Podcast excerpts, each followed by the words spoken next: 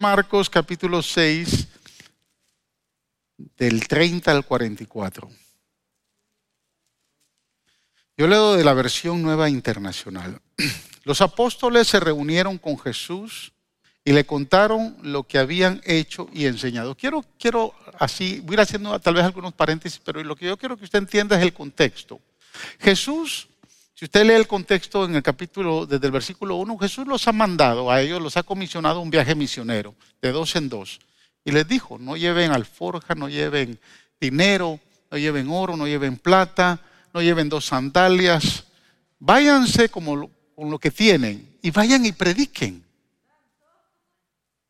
No sabemos cuántos días ellos salieron a predicar, pero ellos fueron a predicar y fueron a hacer un sinnúmero de cosas, ¿no? A sanar enfermos y cuando regresan, hermanos, regresan contentos porque los demonios se les sujetaban, los paralíticos se levantaban, los ciegos miraban y los pobres tenían la oportunidad de escuchar el mensaje del Evangelio. Entonces ellos regresan y por eso es que aquí empieza en el verso 30 que se reúnen, los apóstoles se reunieron con Jesús y le contaron lo que habían hecho y lo que habían enseñado. Quiero que usted entienda ese contexto. Y observe verso 31, y como no tenían tiempo ni para comer, pues era tanta la gente que iba y venía, Jesús les dijo, vengan conmigo ustedes solos a un lugar tranquilo y descansen un poco. Es decir, estaban hambrientos, estaban cansados, vinieron del viaje misionero y ellos pensaron que Jesús los iba a mandar a la playa a descansar.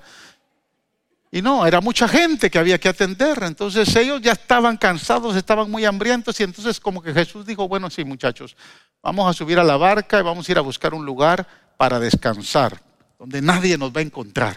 Pero observe lo que pasa. Pero muchos que los que pero muchos que los vieron salir los reconocieron y desde todos los poblados corrieron por tierra hasta allá y llegaron antes que ellos. Wow. Qué gente tan desconsiderada, ¿no? Cuando Jesús desembarcó, o sea, el lugar donde iban a descansar solitos, él vio tanta gente. Y observe el Señor Jesús como es. Tuvo compasión de ellos. Porque eran ovejas como sin pastor. Así que comenzó a enseñarles muchas cosas. Cuando ya se hizo tarde, se le acercaron sus discípulos y le dijeron, este es un lugar apartado y ya es muy tarde.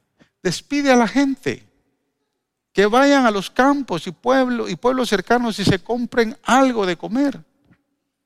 Verso 37 dicen, denles ustedes mismos de comer, dijo el Señor. Eso costaría casi un año de trabajo, objetaron. ¿Quieres que vayamos y gastemos todo este dinero en pan para darles de comer, como que si lo tenían. ¿Cuántos panes tienen ustedes? preguntó Jesús. Vayan a ver. Después de que fueron y averiguaron, le dijeron, tenemos cinco panes y dos pescados. Entonces les mandó que hicieran que la gente se sentara por grupos sobre la hierba. Así que ellos se acomodaron en grupos de cien y de cincuenta. Jesús tomó los cinco panes y los dos pescados y mirando al cielo, los bendijo. Luego partió los panes y se los dio a los discípulos para que se los repartieran a la gente. También repartió los dos pescados entre todos. Comieron todos hasta quedar satisfechos. Y los discípulos recogieron doce canastas llenas de pescados, o de pedazos de pan, perdón, y de pescado. Los que comieron fueron cinco mil. Wow. Padre, gracias por esta palabra. Te bendecimos, te exaltamos, te glorificamos, Señor. Porque tú eres el Dios de la multiplicación y deseas multiplicarnos todo el tiempo. Deseas multiplicar nuestras finanzas, deseas multiplicar, Señor, nuestros recursos, deseas multiplicar todo lo que, Señor, te hemos dado y que de regreso tú nos lo das como bendición.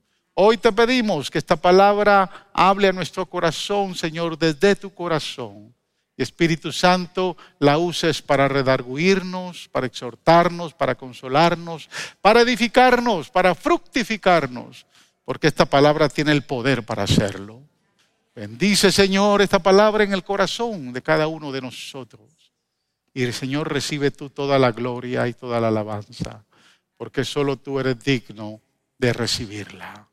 Amén y amén. Gloria al Señor. Tome asiento.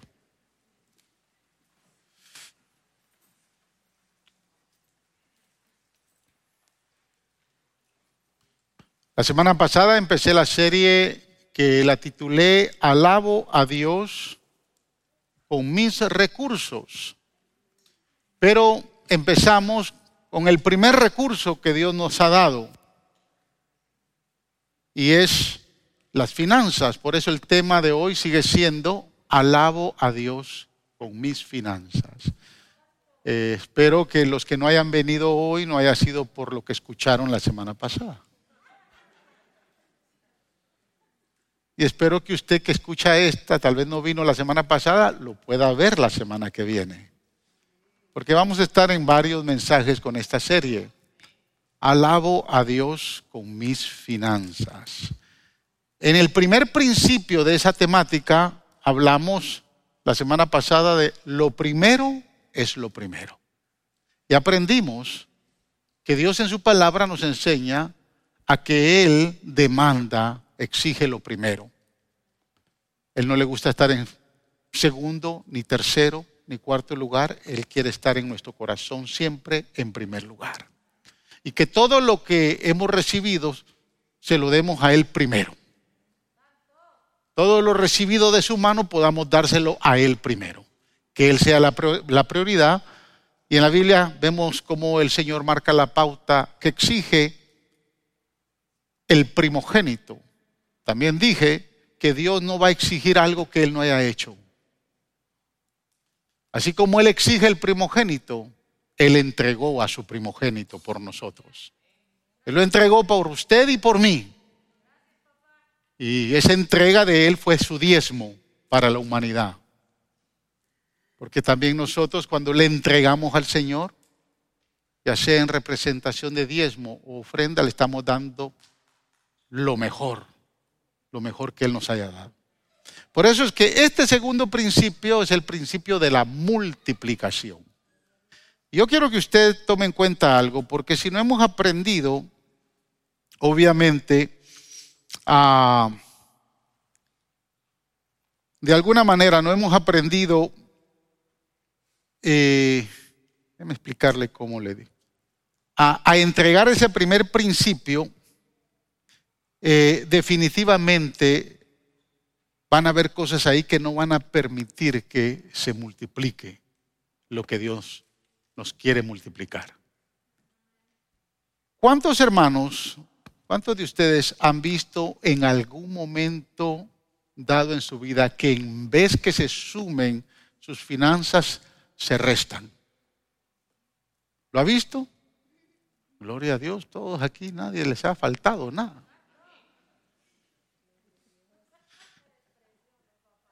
La pérdida de un trabajo, la pérdida de un negocio, hace que nuestras finanzas se resten.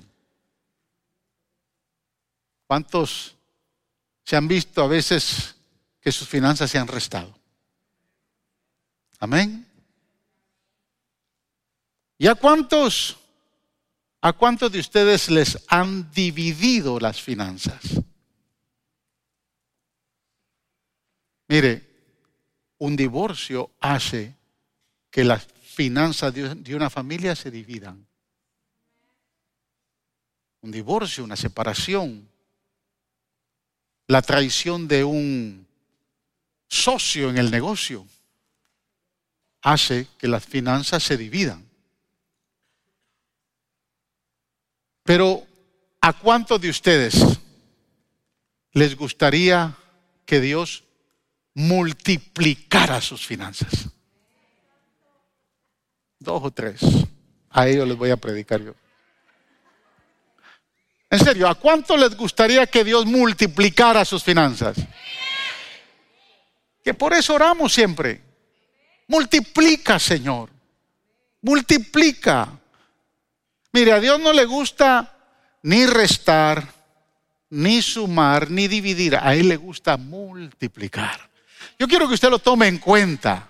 Nosotros le servimos al Dios de la multiplicación. Él multiplica porque eso es lo que Él hace, Él es lo que Él sabe hacer. Y el milagro de la alimentación de los cinco mil hombres, sin contar sus esposas y sus hijos, porque este, este, este pasaje es el único milagro que usted lo encuentra en los cuatro evangelios, en los sinópticos y en el Evangelio según San Juan.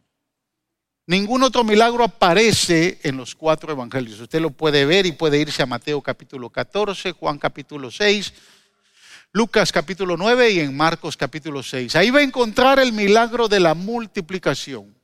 Y es el único milagro que lo encontramos en los cuatro evangelios. Por lo tanto, cuando, cuando vamos a hablar de este milagro tenemos que ir paralelamente a lo que dicen los demás evangelios. Y Mateo es el único que dice que eran cinco mil sin contar las mujeres y los niños.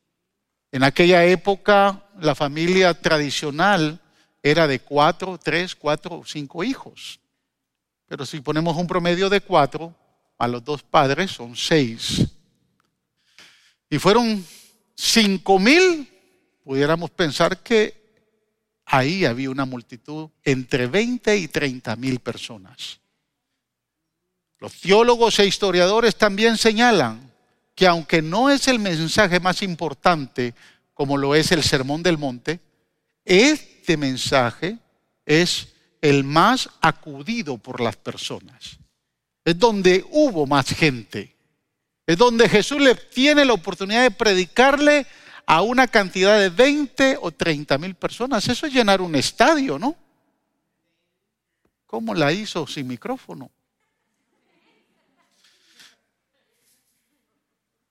Por lo tanto, nos enriquece el entendimiento saber que tenemos cuatro escritores que nos ofrecen mucho material para entender este milagro de la multiplicación. Por ejemplo, en el pasaje que leímos de Marcos, Marcos nos enseña que ellos regresan del viaje misionero, Mateo también lo dice, y que Jesús los había encomendado y aunque vinieron con buenas noticias, mis amados hermanos, regresaron cansados y con hambre. Yo sé que muchos de ustedes desayunaron bien, pero ¿cuántos ya les empieza las tripitas a sonar? ¿Cuántos tienen hambre? ¿Ya? ¿Le gustaría que me estuviera hasta las seis de la tarde aquí predicando? Gracias por su sinceridad. Pero ellos estaban cansados y con mucha hambre. Y hermanos, ¿quién está de buen humor cuando está cansado y con hambre? Usted está pensando en las pupusas, en los tamales, en los taquitos, en las fajitas. Usted está pensando en lo que usted le gusta comer. Y así estaban estos. Dice el verso 31 y 32. Y como no tenían tiempo ni para comer, pues eran tanta la gente que iba y venía, Jesús le dijo, vengan conmigo ustedes solos a un lugar tranquilo y descansen un poco Así que fueron, se fueron solos en la barca a un lugar solitario. Cuando ellos escucharon esa noticia, dijeron, gloria a Dios, gracias Jesús. Te compadeciste de nosotros. Vámonos, Señor, a, cualquier lado, que esta gente ya que nos tiene cansados, se quede por otro lado. Pero mire, Jesús se movió con buenas intenciones. El problema es que a Jesús lo sigue la gente. Porque el tiempo que pudieron haber disfrutado a solas con el Señor no fue muy largo. Fue el tiempecito que tomaron en la barca para ir a ese lugar. Porque cuando llegaron a ese lugar, los cuatro evangelios comentan que las multitudes anduvieron buscando desesperado. ¿Y dónde se fue Jesús? ¿A dónde se fue el maestro? Y todos empezaron a decir, yo como que vi la barca, llegó a aquella población, corramos. No sé cómo hicieron, pero dice que llegaron antes de que él desembarcara. Wow. Y que cuando Jesús las vio, le dijo a los muchachos, muchachos, I'm sorry. Ya no podemos sacar las vacaciones que queríamos. Yo sé que tienen hambre, pero bueno, aguántensela. Pienso que pudieron haber llegado como a las 11, 12 del mediodía. Y que inmediatamente las vio como ovejas, vio las multitudes como ovejas que no tenían pastor y sintió compasión. Y empezó a enseñar, empezó a predicar, empezó, hermanos, a sanar, a hacer lo que solo Jesús sabe hacer. Yo me pregunto cómo estaban aquellos. siguen con hambre. Se les dañó el, el día off. ¿Ha planificado usted sacar un día off? Un día de descanso. Y que venga la suegra y se lo interrumpa.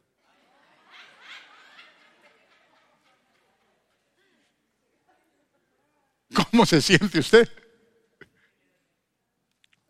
Dice Mateo y Marcos que Jesús tuvo compasión de ellos, que los vio como ovejas sin pastor y empezó a predicar. Observen lo que dice Marcos versículos 33 y 34. Pero muchos que los vieron salir los reconocieron y desde todos los poblados corrieron por tierra hasta, hasta allá y llegaron antes que ellos. Cuando Jesús desembarcó y vio tanta gente, tuvo compasión de ellos porque eran como ovejas sin pastor. Así que comenzó a enseñarles muchas cosas. Pero después de las horas de estar ministrando, ya había atardecido, ya había entrado la noche. El lugar donde estaba, dice ahí Marcos, que era desolado, estaba muy apartado del pueblo más cercano, de las poblaciones donde se podía buscar algo para comer. Y dicen los cuatro evangelios que tanto los discípulos como Jesús estaban muy cansados y abatidos, que tenían hambre. En este punto, hermanos, del pasaje, es donde empezamos a contemplar que la fidelidad de Dios nunca ha dependido de la fidelidad de sus hijos. Él es fiel aunque nosotros no lo seamos. Él ha hecho la historia usando a personas a pesar de que las personas se resistan. Es aquí donde empezamos a ver cómo Él obra como Dios. Porque su fidelidad hacia la gente, su compasión hacia la gente pudo más que el hambre y que el cansancio. Y es ahí donde a usted me gustaría que usted y yo entráramos, hermano, nos involucráramos en la historia bíblica, que pudiéramos vivir la experiencia. Imagínense, Jesús está aquí enseñándole a las multitudes y aquí están aquellos. Mucha, ¿y cuándo va a terminar? Si llegamos aquí a las doce, la una, las dos, las tres, las cuatro, las cinco, ¿Quién se atreve a irle a, irlo a interrumpir? Y Juan dice, yo no voy muchachos. Ustedes saben que yo me recuesto en el hombro, pero ahí ya no me meto. Y Pedro dijo, no, yo soy muy ligero, pero... Juan dice que entonces se encomendaron a Felipe. Anda vos, Felipe. No, yo no, yo no. No, no. Dicen los historiadores que Felipe era de esa área. Y que me imagino que le han dicho, vos conoces el área, anda a decirle al Señor que allá, doña Juanita, la tienda de doña Juanita está abierta. Bueno, y Felipe decide ir. ¿Cómo se le interrumpe al maestro, hermano? ¿Quién de ustedes se levanta aquí a interrumpirme la prédica?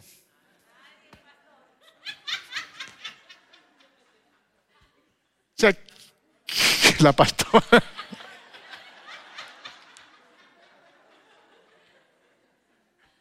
Escuche, yo no sé cómo la hizo Felipe. Lee ahí Juan 6. Master, excuse me. Perdóneme, quiero decirle un par de cositas aquí al Señor. No me va a tomar mucho tiempo. Un, par de minutos. Y Felipe y el Señor se le queda viendo. What do you want? Yo estoy, quiero que nos metamos en la historia, ¿no?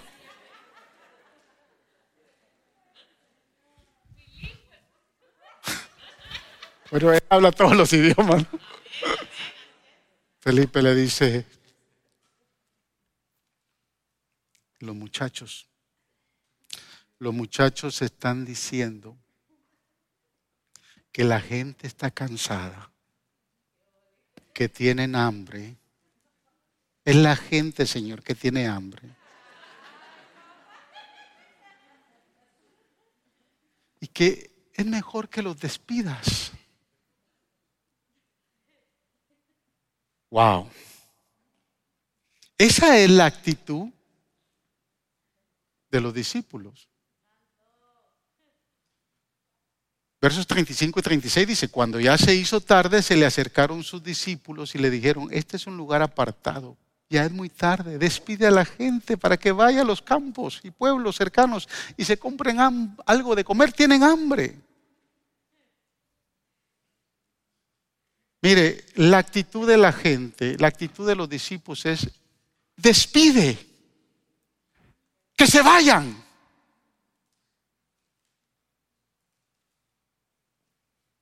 Y que vayan a descansar. La de Jesús en su compasión nunca, fue, nunca ha sido esa. Porque Él siempre dirá, vengan a mí, todos los cansados y trabajados, que yo los voy a hacer descansar. O sea, independientemente de la actitud, Jesús sabía que no los podía despedir. En Juan capítulo 6 dice que cuando Jesús alzó la vista, vio a la gran multitud, le dijo a Felipe, porque Felipe fue el que se acercó. Cuando se acerca le dice, bueno Felipe, ¿y entonces de dónde vamos a comprar tanto pan para que coma esta gente? Pero dice Juan ahí que se lo dijo para ponerlo a prueba porque él ya sabía lo que iba a hacer. Felipe le dice, Señor, pero ni con el salario de ocho meses, porque Mateo habla de 300 denarios, ni con 300 denarios podemos darle, darle de comer a toda esta gente. Un denario es el equivalente a un día de trabajo. Entonces, si usted gana 150 dólares diarios, 200 dólares o lo que usted pueda ganar, algunos ganan más, algunos ganan aquí hasta 500 dólares. Aquí, hay gente que gana mucha plata, hermanos. Algunos que ganan hasta 500 dólares diarios. Gloria a Dios, ya vio. Pero multiplique eso por 300, es mucha plata. Entonces por eso es que Felipe dice, Señor, ni con el salario de, ni, ni con el salario de, de ocho meses podemos comprar lo suficiente para darle de comer a toda esta gente. Lo peor es que Juan nos explica también la actitud de Andrés. Mire la actitud de Andrés. Otro de sus discípulos, Andrés, que era llamado, era hermano de Simón Pedro, le dijo, aquí hay un muchacho que tiene cinco panes de cebada y dos pescados, pero, siempre hay un pero en la boca, ¿no? ¿Qué es esto para tanta gente? Si lo único que tenemos son cinco panes y dos peces. Mire, la incredulidad de Felipe, el pesimismo de Andrés y la negatividad de los demás son las actitudes que muchas, muchas veces existen en la vida de la iglesia. ¿Y cómo se va a hacer eso? ¿Y cuánto dinero se necesita para esto? Porque lo primero que pensamos es yo no tengo nada para contribuir. A mí no me pidan.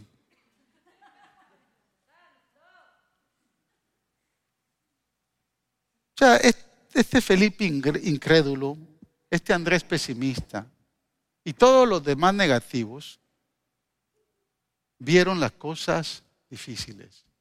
Pero escúcheme algo, si Dios alguna vez hubiera necesitado una excusa para abandonar a la gente, esta era la oportunidad.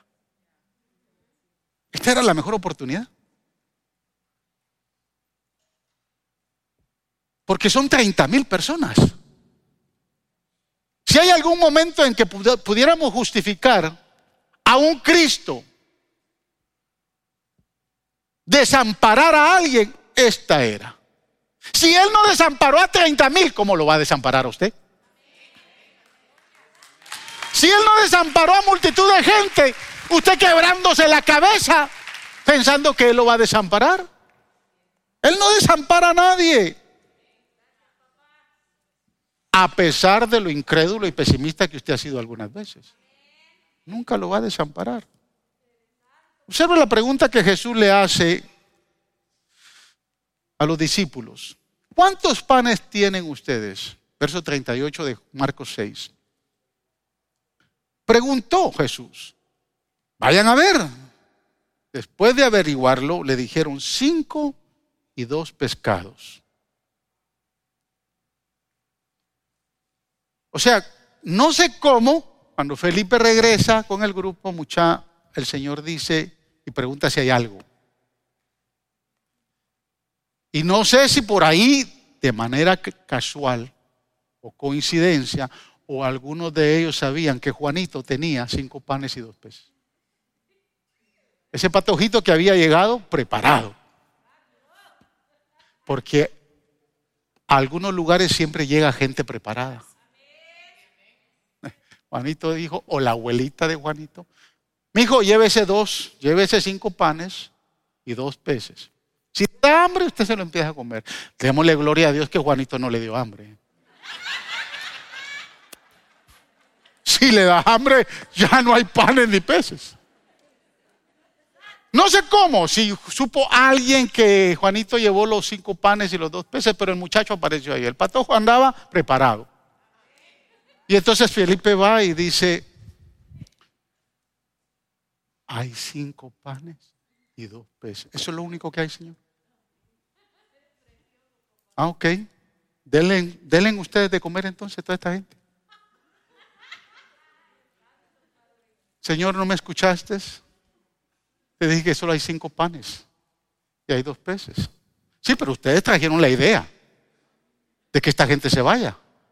Miren a ver cómo salen ahora con el asunto. Denle ustedes de comer.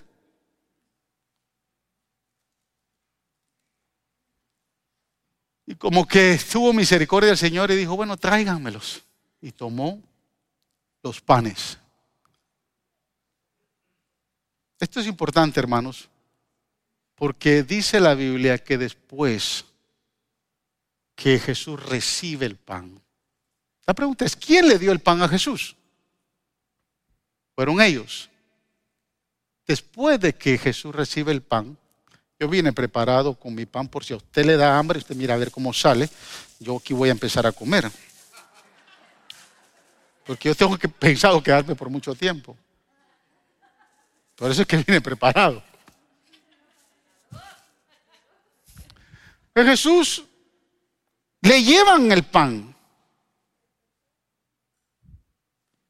¿Verdad? Eran cinco, yo traje dos nada más, para mí, uno para mi esposa y otro para mí.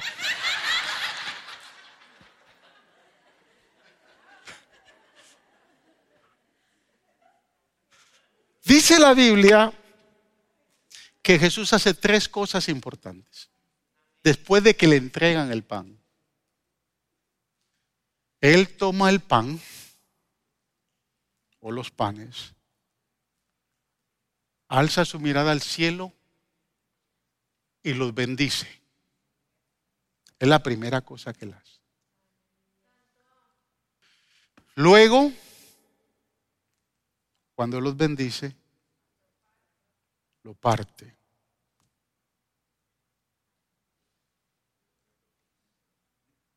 Y posteriormente, al final, se lo entrega a sus discípulos. O sea, imagínense, Felipe llega con el pan, le da un pan, Jesús lo bendice, lo parte y le da la mitad a Felipe.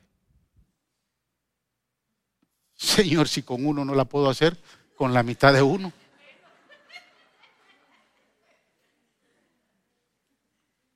Entonces, tres cosas hizo Jesús. Los bendijo, los partió y se lo dio a sus discípulos. Nada se va a multiplicar si ese proceso no se establece. ¿Quiere ver sus finanzas multiplicadas? Tienen que ser bendecidas, partidas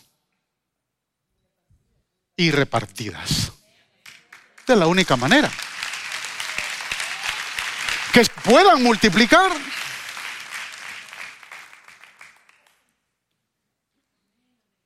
Pero vamos a evaluar cada una de ellas. Porque la bendición, hermano, siempre precede a la verdadera multiplicación. Nada se puede multiplicar si no tiene la bendición de Dios. Usted tiene que asegurarse que lo que usted quiere que Dios bendiga, tiene que tener bendición de Él, que lo que usted quiere que se multiplique, Él lo tiene que bendecir. Por ende, si usted no le entrega a Dios lo primero, para que sea bendecido, no se va a multiplicar. La importancia de darle a Él para que lo bendiga. Jesús tomó los cinco panes, los dos pescados y miró al cielo y los bendijo verso 41. Escúcheme. El Padre necesita o permite que nuestras vidas sean bendecidas antes de que nosotros podamos nutrirnos, o mejor dicho, nutrir a los demás y nutrirnos nosotros. Él tiene que bendecirlo. La palabra bendición se compone de dos palabras. Es compuesta de dos vocablos. Bien y decir bendición, bien y decir. Significa decir algo bueno de alguien o de algo. Eso es lo que significa. En otras palabras, Jesús oró diciendo algo bueno de esos panes que se lo habían entregado sus discípulos. La palabra bendición en hebreo es la palabra barak, como se llamaba el presidente, barak. Esa es la palabra, la palabra en hebreo. Y la podemos encontrar, hermanos, desde el principio hasta el final en la Biblia. La palabra bendición. Pero algo que no nos podemos olvidar cuando se habla de bendición es lo que la Biblia nos enseña acerca de la bendición. Proverbios 10:22 dice, escuche esto, lo que dice Proverbios.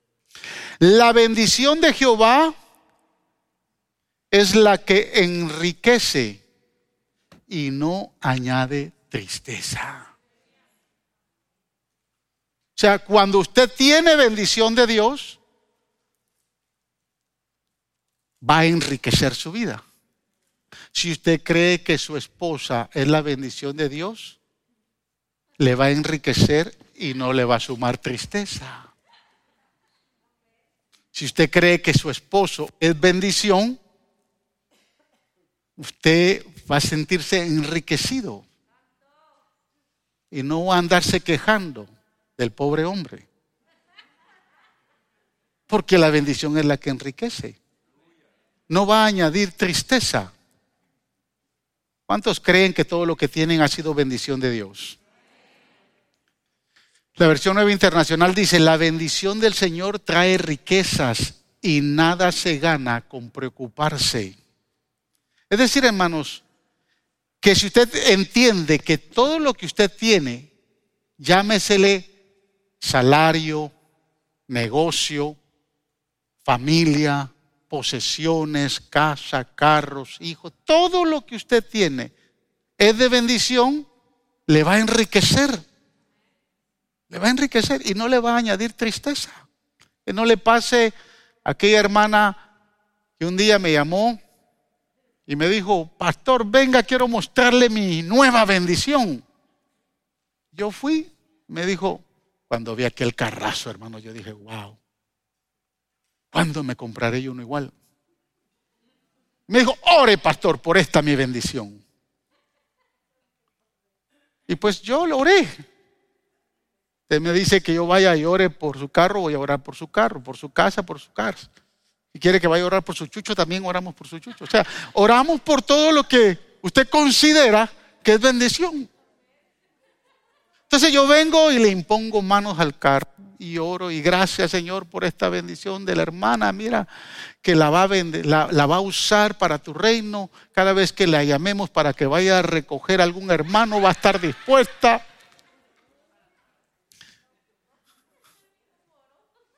Y oramos para que Dios bendijera el carro. Tres meses después, yo la vi con una chatarrita por ahí. Yo dije, qué raro, esta hermana no saca el carro del garage. Y le pregunté, hermana, ¿y por qué ella no trae su carro? Por el que oramos, por la bendición que oramos. Ay, pastor. No, me dijo, no lo pude pagar. Y me lo dijo con mucha tristeza, con mucho dolor. Y me pregunto si fue bendición o no. Ahora, yo quiero decirle algo.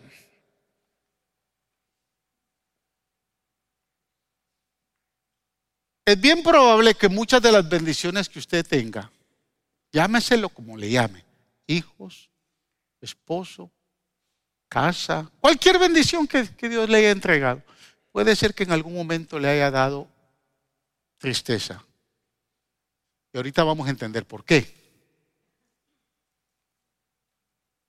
Porque la importancia es que Dios quiere multiplicarle esa bendición. Pero muchas veces no le damos espacio a la multiplicación porque hay cosas que nos están dando. En primer lugar, para que se multiplique, Dios tiene que bendecir. Muchos de ustedes se han casado sin la bendición de Dios. El día que se decidieron casar, solo cogió a su mujer, vamos a casarnos, y le dijo a los papás, olvídense.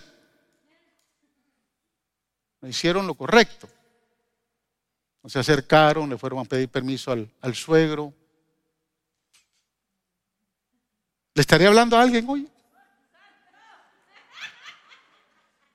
Algunos se casaron y ni siquiera se preocuparon por pedir consejería para ver si les podía ir bien o mal. Usted enamoró de la chica, usted dijo, vámonos. Está bonita esta muchacha. Entonces usted no pidió bendición de Dios. No, no pidió que, mira, aquí hay matrimonios que yo admiro. Y hay razón por la cual muchos están acá. Pero el pastor Pablo está ahí cuando decidió casarse con la pastora Cristi, hace que 20, más de 20 años atrás, 21, 19, vinieron conmigo y me dijeron, pastor, queremos consejería. Sé, como seis, más de seis meses estuve dándoles consejería a ellos. Un matrimonio sólido, porque el que permite que Dios bendiga su relación, la relación se fortalece. Eso no quiere decir que sea tarde para muchos de ustedes. El problema es que muchos todavía ni siquiera lo creen, que Dios puede bendecir su matrimonio. Algunos ya creen que lo que hay que es pensar en otra o en otro. Tienen el deseo de que su matrimonio sea bendecido y no quieren darle autoridad a nadie. Bueno, eso no estaba aquí en el, Lo cierto es que la bendición de Dios es la que enriquece. Quiere que sus finanzas sean multiplicadas. Entonces entréguele al Señor lo que tiene que entregarle y conságrele al Señor lo que tiene que consagrar. Entonces sus finanzas van a ser, ese es el inicio de la multiplicación. Porque el segundo principio de la multiplicación que enseña Jesús es que Él no solo bendijo el pan y se lo dio completo. No. Él lo partió. Y mire, esto me sacó de onda a mí. Porque esta enseñanza lo he enseñado otras veces, excepto que no había visto este principio. Y hoy se lo quiero entregar a usted. Porque yo le dije, Señor, ¿por qué tenías que partir el pan? ¿Por qué así como te lo dieron no se los diste a ellos? Porque finalmente cuando nos damos cuenta al final del pasaje ellos hicieron lo mismo con una mitad que con un pan completo. Por eso es que me entraba mi cuestionamiento. Y no hay nada en la Biblia que no tenga razón de ser. No hay una coma, no hay un punto o un signo de admiración o de interrogación que no tenga significado en la Biblia. Este es el libro más completo, este es el libro más sagrado, debe de ser el, libro mejor entendido y todo tiene sentido. Todo tiene sentido. Por eso es que cuando yo encuentro cosas así, yo tengo que preguntarle a la Biblia. Y tengo que ir en oración al Señor y decirle, Señor, ¿por qué partiste el pan? No me entra. No me cabe en esta cabeza. Si yo acepto que solo tiene que ser partido así, está bien, pero no. Y después de orar, el Señor me dijo, es que hay cosas y personas que las tengo que partir antes de que sean entregadas. Mire, la palabra partir aquí, en griego es la palabra cataclac, que significa desmenuzar, significa partir en pedacitos. ¿Alguna vez el Señor lo ha quebrantado y lo ha partido, hermano? ¿Alguna vez el Señor ha quebrantado sus finanzas? Y escuche, a pesar de que tal vez usted sea fiel con sus diezmos. He tenido personas que vienen y me dicen, pastor, pero si yo diezmo y las cosas no resultan.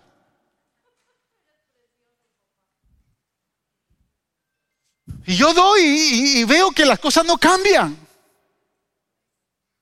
Es que tal vez hay cosas que el Señor tiene que quebrantar en tu vida.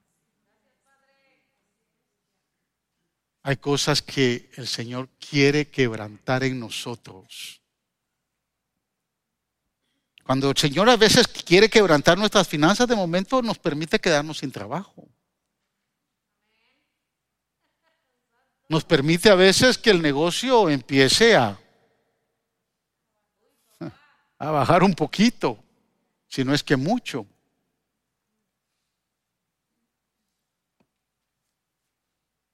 Y tres cosas yo encontré en el tema de las finanzas, porque muchos de ustedes han sido quebrantados tal vez en otras áreas, pero en el tema de las finanzas yo encontré tres cosas que Dios quiere, quiere quebrantar después de bendecir para que se multipliquen. Y la primera cosa que yo entendí que el Señor me decía que debe de quebrantar es que muchas veces el Señor quiere quebrantar la tacañería de muchos. Mira, hay gente tan tacaña, hermanos, que no se come un banano por no tirar la cáscara. Son tan tacaños. Pero mire lo que dice la Biblia en Proverbios 28, 22. El tacaño ansía enriquecerse, anhela enriquecerse, sin saber que la pobreza lo aguarda. ¡Wow! Es tacaño. Empiece a suavizar el codo, hombre. Empiece, a poner un poquito de aceite. No sea tacaño. La tacañería lo único que lo va a llevar es a la pobreza. Mire, yo tengo un familiar muy cercano y no le voy a decir de momento la relación de ese familiar conmigo, porque no quiero exponerlo mucho. Pero este familiar vive en pobreza porque es más tacaño tacaño. Con la mujer, tacaño con los hijos, tacaño con Dios. Es tan tacaño que vive en la pobreza. Porque al tacaño lo que le espera sin saber, el querer acumular y querer tener más, por tacaño, le va a acumular. No lo digo yo, le va a esperar la pobreza. Lo dice la Biblia. Señor necesita quebrantar el espíritu de tacañería. Lo segundo que yo entendí que Dios necesita quebrantar en la vida de muchos en el área de las finanzas es el espíritu de avaricia. Bueno, de eso vamos a hablar la semana que viene. No voy a abordar mucho, pero escucha lo que dice Romanos capítulo 12, versículo 15. Tengan cuidado, advirtió a la gente. Absténganse de toda avaricia. La vida de una persona no depende de la abundancia de sus bienes. El mismo apóstol Pablo recomendándole a la iglesia, tengan cuidado.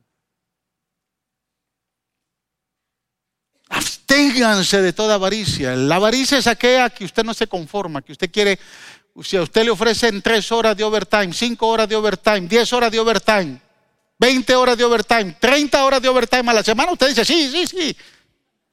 lo que usted quiere es ganar plata. Que en la carretera se echaba la familia, se echaba el tiempo con los hijos, se echaba el tiempo. Si servía en la iglesia, que sirva otro y no yo.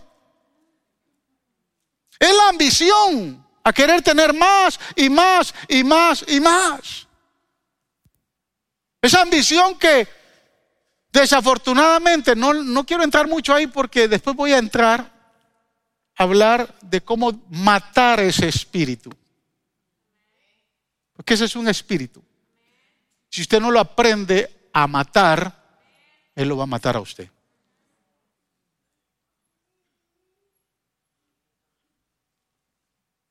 Y lo tercero, bueno, eso lo reservamos para la siguiente, ¿no? Lo tercero que el Señor necesita quebrantar en el área de las finanzas es el espíritu de propietario o de dueño. El Señor nos manda a tener un espíritu de mayordomos y no de dueños. ¿Sabe Mire, las grandes corporaciones como Walmart, yo me he quedado sorprendido, como Walmart y otras corporaciones, ¿sabe por qué han crecido tanto? Porque no son listos. Ellos han tomado principios bíblicos. Y este es uno de ellos. El aprender a no ser dueño, sino mayordomo.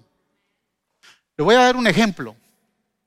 Por ejemplo, tenemos nosotros a, doña Chonita, que está acá, con una su tienda, una su abarrotería bien bonita. Y doña Chonita está contenta porque está generando y le está vendiendo a la comunidad hasta que llega Walmart.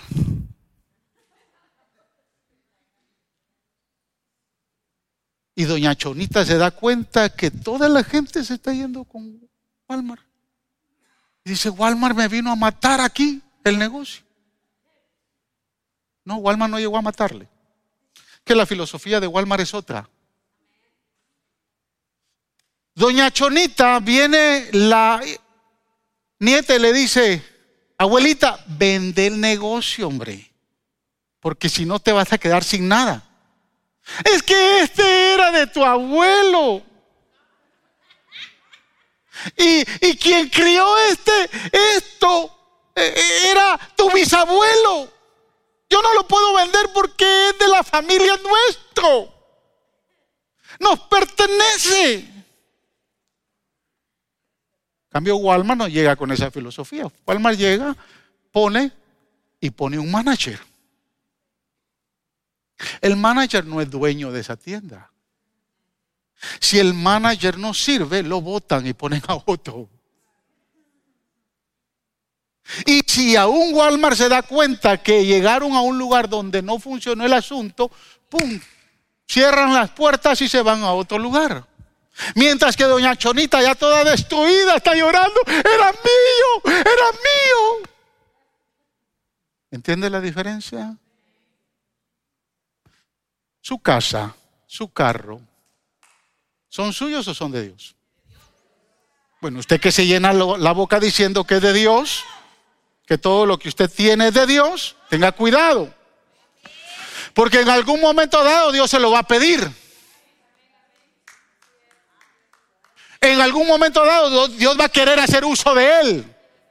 Y si usted no destruye ese espíritu de propietario, no se le van a multiplicar las cosas. Por eso es que a algunos ya no nos importa si tenemos o no tenemos, aunque tengamos mucho.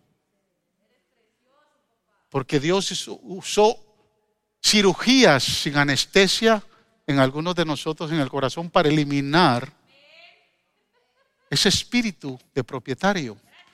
De Él es la tierra y su plenitud, dice la Biblia. Él es el dueño de todas las cosas, del oro, de la plata. Y lo reclamamos cuando vamos a pedir algo. Pero ya cuando lo tenemos, no, ya el oro y la plata es tuya, Señor, pero esto es mío. Sí, lo reclamamos cuando no lo tenemos. No les pasa aquel, aquellos dos campesinos. Creo que le contesta, pero se la voy a volver a contar. Tanito y Neto. Sentados ahí los dos, observando la finca. Y le dice Nito, vos Neto, si tuvieras diez vacas, ¿se las darías al Señor? ¿Cómo no se las voy a dar? Pasan cinco minutos. Y vuelve Nito y le dice, mira vos, Neto, y si tuvieras cinco, ¿se las darías al Señor? ¿Por qué me estás preguntando? ¿Cómo no se las voy a dar al Señor? Cinco minutos después vuelve Nito y le dice, mira vos, Neto, y si tuvieras una vaca, ¿se la darías al Señor? Y Neto se le queda viendo. Mm. Porque tengo una, me estás preguntando.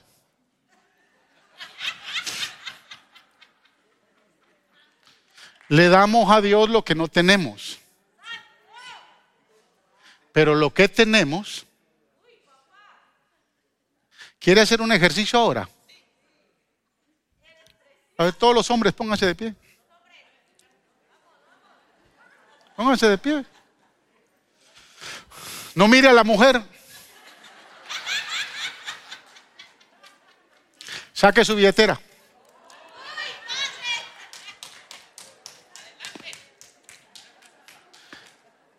E intercámbiela con el otro. Vamos a levantar una ofrenda. ¿Qué le parece? Si usted tiene la billetera del otro, usted no le va a importar cuánto den. Tome asiento. Pero mientras usted diga, esta es mi billetera,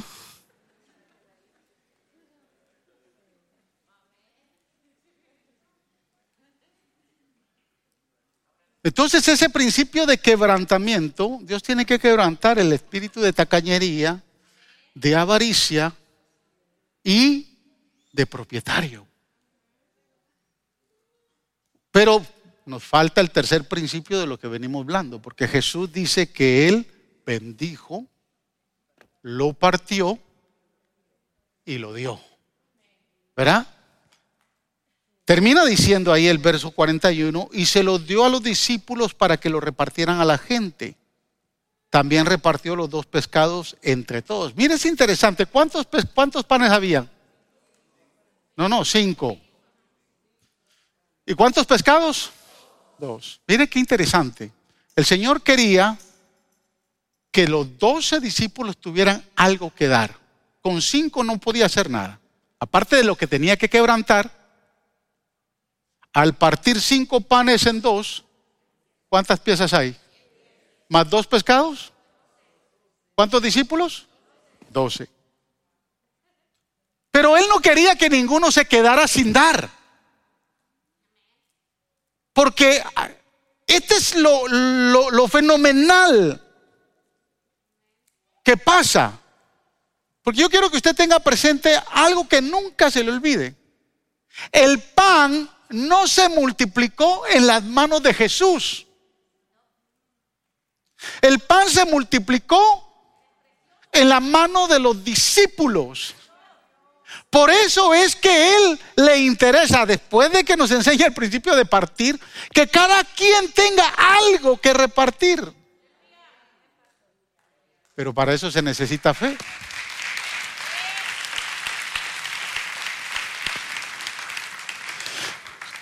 Ahora se recuerda que ellos llegaron como a las 10 ahí con mucha hambre.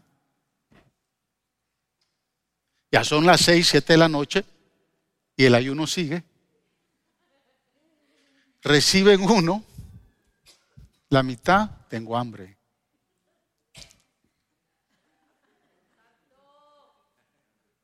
¿Qué pasa? Y cada quien recibe algo y se lo come. No se multiplica. Si usted solito se come la bendición de Dios y no quiere repartirla, no se le va a multiplicar nada. No se coma solito la bendición. Para eso se necesita fe. Yo me imagino que Felipe vino y dijo, pues si te di uno y ahora me diste dos, me diste la mitad. Y esto lo creo yo. No, esto no lo dice la Biblia, pero yo le preguntaba al Señor, ¿cuándo se multiplicó el pan, Señor? Porque no se multiplicó en tus manos. ¿Cuándo se multiplicó? Yo pienso que el pan de, mire a ver si, si puedo ejemplificárselo así. Todos andan, porque Jesús les dijo, vayan y siéntenlos de 50 y en 100. ¿Por qué de 50 y en 100? Los hombres no comían con las mujeres ni con los niños. Entonces a los, era, había más mujeres que niños. Y más niños y mujeres que hombres. Entonces a los hombres los pusieron en grupos de 50 y a las, mujeres, a las esposas con sus hijos, los pusieron en grupos de 100, porque eran más. Estamos hablando de 30 mil personas. Habían solo 12 pedazos de pan. ¿Dónde se multiplicó? ¿Cuándo se multiplicó? ¿En qué momento? Había que tener fe para la multiplicación. Y con mucho temor, porque mucha gente, aún este pedazo no alcanzaría para todos nosotros. ¿Verdad que no? ¿Es dónde? ¿Cuándo? ¿Cuándo se multiplica? Había que accionar. Y yo creo que Pedro empezó Poquito. Espérate, está muy grande. Es Pedro, ¿no? Un poquito. Un poquito. Y otro poquito. Señor, ya ni para mí va a alcanzar, Señor, pero tú mandas, tú dijiste que había que hacer esto. Señor, esto tiene, mejor si doy semilla por semilla. Bueno, estamos repartiendo un poquito. No tú eres mi esposa, tú vas después. Y siguió. Y un poquito. Y otro poquito. Usted, usted cómanse esto entre los dos. Yo pienso que lo que estaba pensando, los discípulos, ¿no? Tienen hambre. Otro poquito. Señor, ya no hay, Señor. Que sea una amiguita para mí. Es que se quedaron con la amiguita, sin nada. Y es aquí donde dice la Biblia. Si usted lo quiere creer, bueno, y si no, no. que los discípulos empezaron a ver que el pan empezó a crecer. Y siguieron repartiendo. Y cuando se quedaban otra vez con la amiguita, empezaba a multiplicarse. Y después se, quedaban con la... ¿Cuántas veces se ha quedado con la amiguita, hermanos? ¿Cuántas veces se ha quedado pelado? Y usted dice, no hay para nadie, solo para mí. Por eso es que la multiplicación no es ni para los tacaños ni para los ávaros. La multiplicación es para los que tienen fe, que saben que aunque se queden puedan quedar sin nada. Aunque sepan que pueden bajar todo lo que tengan en el banco. Saben que hay un Dios que cuando se le obedece empiezan a multiplicarse las cosas. Dios es fiel. Mire, yo no le estoy predicando a usted algo que nosotros no hayamos experimentado con mi esposa. El año 2001 habíamos tenido una situación difícil en la iglesia. Nos habían engañado por ser, por ser un, no fui, no fui un buen mayordomo en ese momento. El Señor me ha enseñado, a veces me ha enseñado a puros somatazos.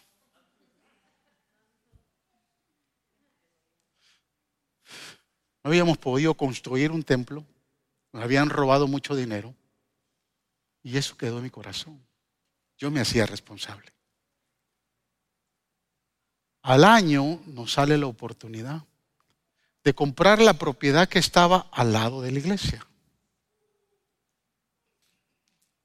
Alguien, una hermana viene y me dice, pastor, están vendiendo esa propiedad. No tenía sign.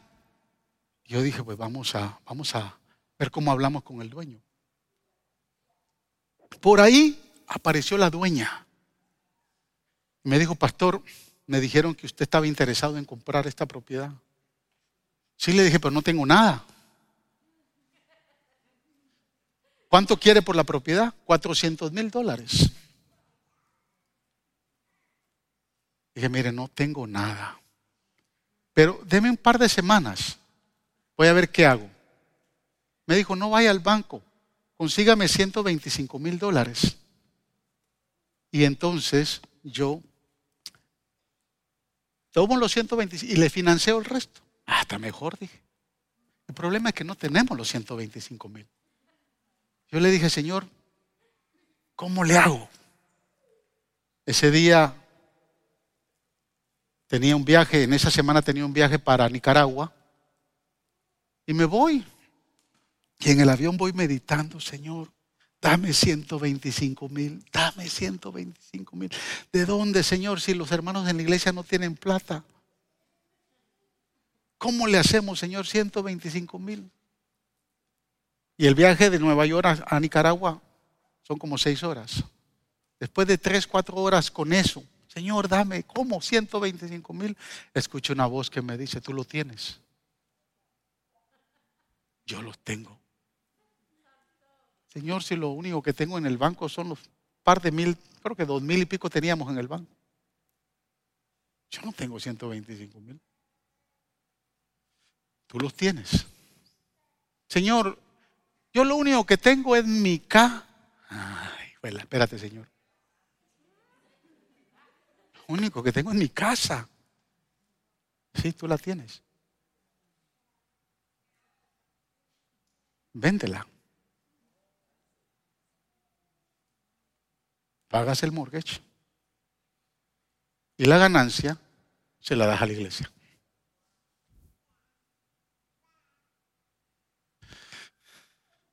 Le dije, Señor,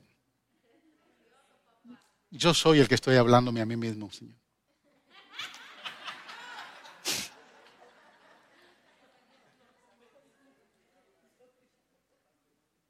Pero yo conozco cuando Dios me habla. Y yo bajé convencido de que había que vender la casa. Llegué y me, hospedaron la primera noche. Ok, me dijiste que vendiera la casa. El problema es que la casa no solo es mía. Allá en Nueva York hay una mujer que tú me diste y que si tú quieres que la vendamos, así como te, te complaciste en venirme a hablar a mí, y te tomaste el tiempo, vete y háblale a ella también. Y escucho la voz que me dice, háblale tú, es tu mujer, no es mi mujer.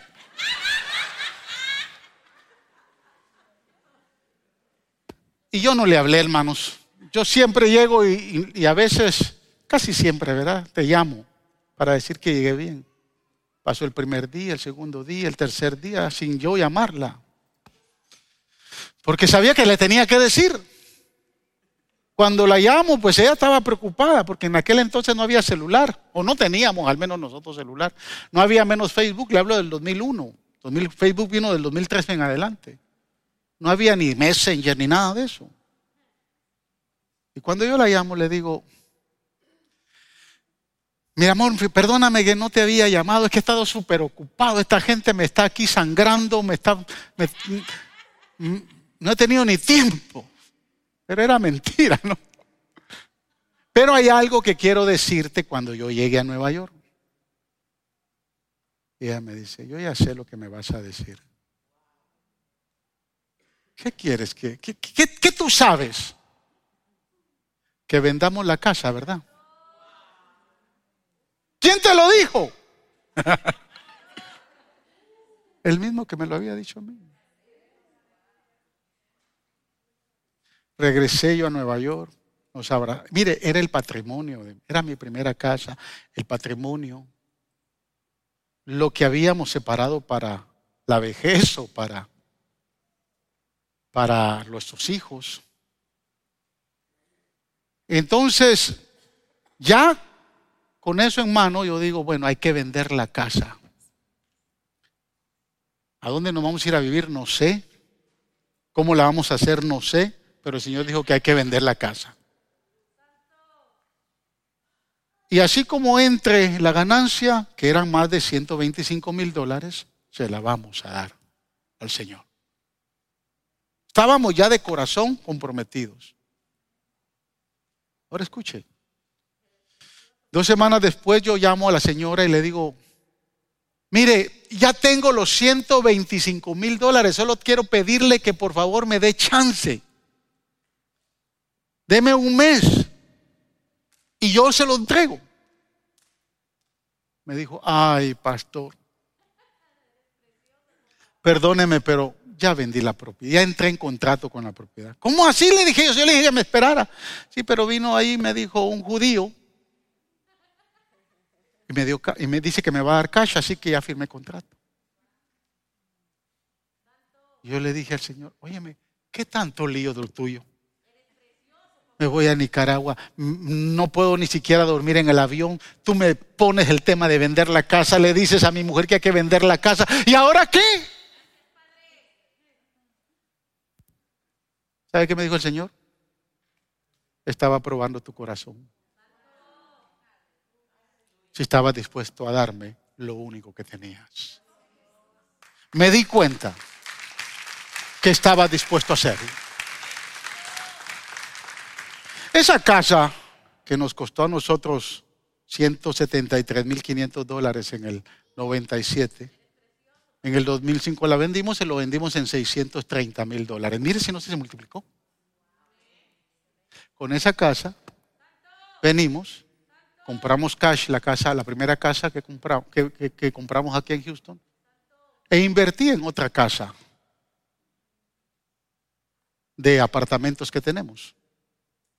Esa casa nos costó 290 mil dólares en el 2006. Y como el Señor ya había hecho la, cirugía,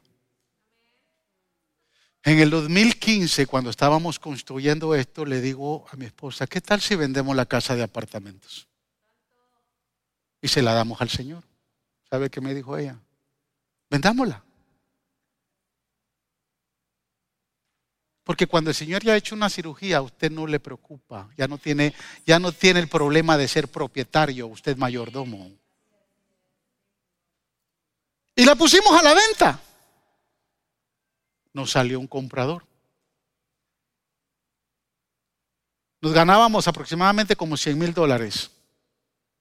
Y contentos, nosotros estábamos contentos porque la habíamos ya ya estaba el contrato, había dado un earnest money el comprador. Mi intención era traer el dinero para la construcción de este templo. Yo no le iba a pedir a nadie que vendiera su casa. Dios ministró a nuestro corazón porque ya lo había hecho.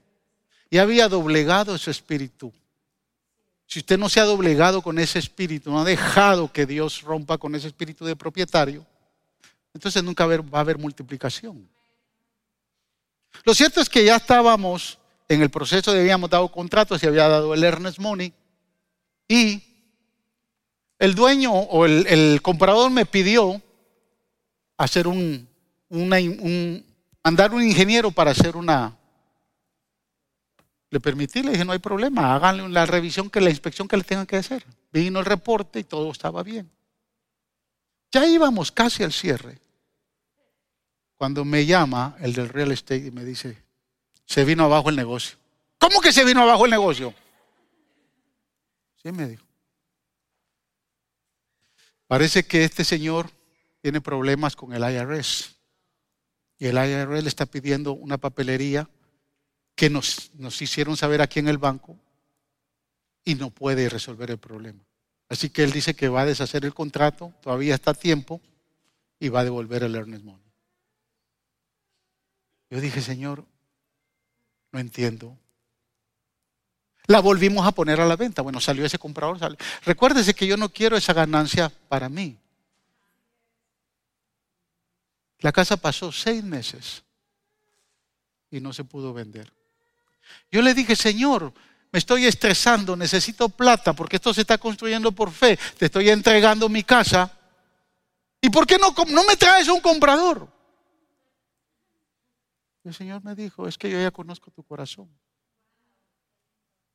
Yo no necesito tu casa para construir.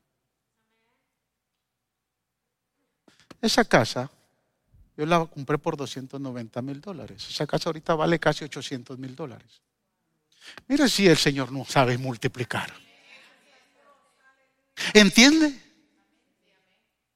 Que cuando le damos al Señor, dice el apóstol Pablo, que tenemos que dar con la actitud correcta. Si usted quiere agradar a Dios. Pablo dice en 2 de Corintios capítulo 9, versos 6 y 7. Pero esto digo, el que siembra escasamente, también segará escasamente. Y el que siembra generosamente, generosamente también segará. Cada uno de como propuso en su corazón dar no con tristeza, ni por necesidad, porque Dios ama al dador alegre.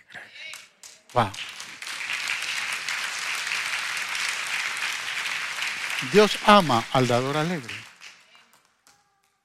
El otro día me dijo un hermano, yo posté en Facebook que estamos levantando acá, vamos a construir el nuevo, la nueva facilidad para el daycare, un edificio de 5 mil pies cuadrados, allí en la parte de atrás de la iglesia. Y un hermano vino y me dijo, pastor, no sabía yo que ustedes iban a construir. Le dije, no, no muchos hermanos lo saben. ¿Y por qué no lo dice a la iglesia?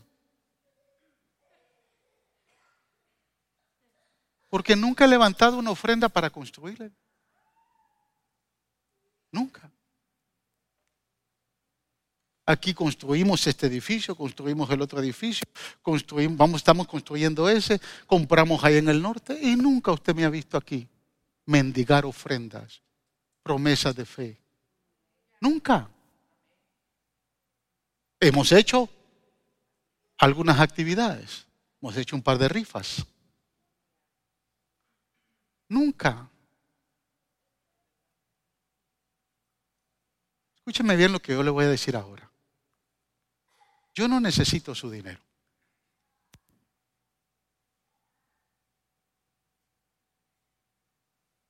Cuando se construyó esto, no, no necesité de su dinero. usted podrá decir, pastor, pero Dios sí. No, tampoco. Porque el dinero es de Él. Que usted se lo quiera dar es otra cosa. Si usted no se lo quiere dar, nunca se va a multiplicar. No espere que Dios le multiplique sus finanzas si usted no está dispuesto a darle a Él para que las bendiga. De momento, puede ser que esa sea la bendición que enriquezca, pero está trayendo tristeza porque hay áreas que Él quiere quebrantar. Y mientras usted no le ceda esas áreas del quebrantamiento, entonces usted no va a poder dar. Y cuando dé, créame, que aunque lo deje tal vez con una miga de pan, se va a empezar a multiplicar. O es posible que nunca lo permita que el pan se le termine. Dios nunca me ha permitido vender mis casas. Son de Él.